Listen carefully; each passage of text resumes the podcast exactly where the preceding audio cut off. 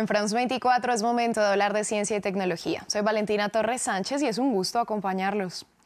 En esta ocasión vamos a iniciar en China porque el laboratorio Sinojin, que ya antes había presentado al primer perro, el primer gato y el primer lobo ártico clonados de esa nación, ahora presentó el que fue registrado como el primer caballo clonado del país. Estamos hablando de un warm blonde llamado Yuan Ran que será destinado a los deportes secuestres. Las similitudes entre el caballo clonado y el donante son más del 90%. Ambos son muy inteligentes, como si hubieran experimentado lo mismo antes. Juan Juan aprende muy rápido. Los caballos de esta raza tienen una importante fuerza y resistencia. Son muy, muy poderosos. Juan Juan tiene un buen amigo, un caballo chino. Una vez que son separados, Juan Juan salta de repente la barrera para verlo, una barrera de más de un metro.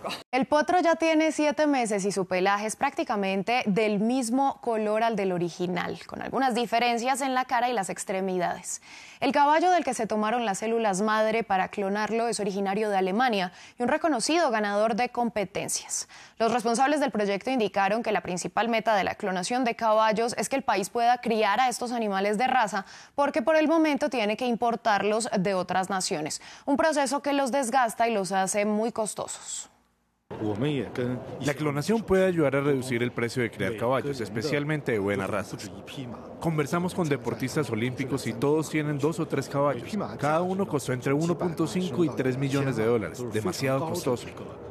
China no es el primer país que clona un caballo. Italia y Estados Unidos ya lo han hecho y aunque los responsables muestran a Juan Juan bien de salud, sigue siendo un procedimiento que despierta gran polémica porque cualquier ser clonado nacerá con el historial genético del original. De Asia nos vamos a Europa porque en Suecia los científicos del laboratorio El CAV informaron que descubrieron el que hasta la fecha es el mayor depósito de las llamadas tierras raras en Europa. Nos referimos a un yacimiento que contiene elementos químicos como el praseodimio, el neodimio, cerio, samario, olmio o europio, que son fundamentales para fabricar diversos componentes de vehículos eléctricos, turbinas eólicas, aparatos portátiles, micrófonos y altavoces, entre otros.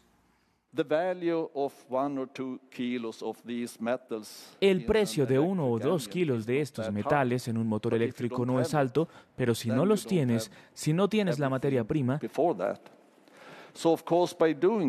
entonces al hacer esto incrementaremos nuestras fuentes domésticas de estos materiales dentro de la Unión Europea de forma sustancial.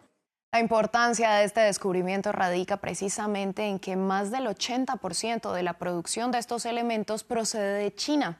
Esto aunque Australia, India, Canadá, Brasil o Rusia también cuentan con grandes yacimientos, pero China exporta la mayoría de estos materiales y hasta ahora contaba con el 40% de las reservas en el mundo.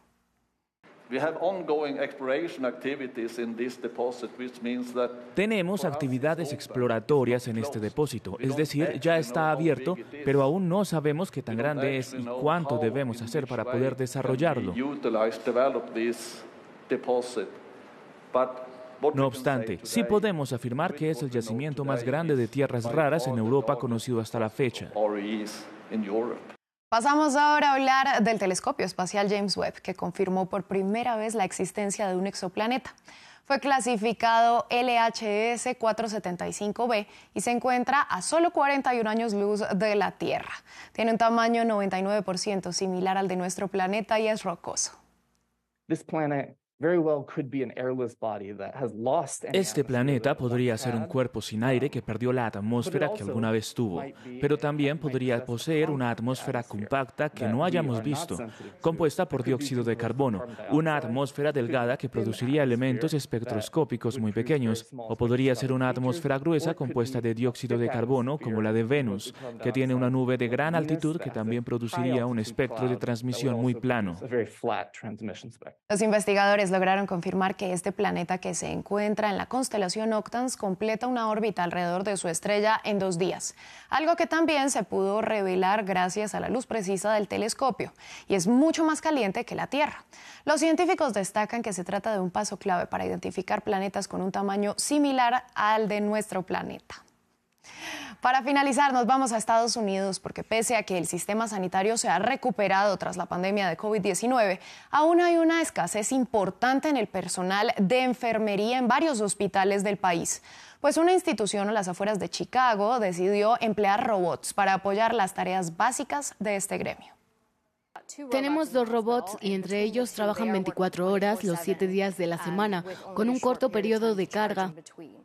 Cuando lo piensas en personal humano, necesitaríamos al menos seis personas para esa carga de trabajo.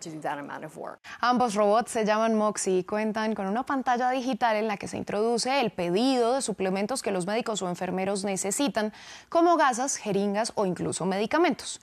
Luego, con un código personalizado, los responsables pueden retirar estos elementos que los robots traen desde los depósitos correspondientes, aumentando el tiempo que los humanos pueden pasar con los pacientes.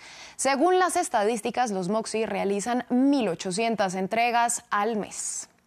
Así finalizamos este espacio. A ustedes les agradecemos su sintonía. Continúen con nosotros que tenemos más en France 24 y France24.com.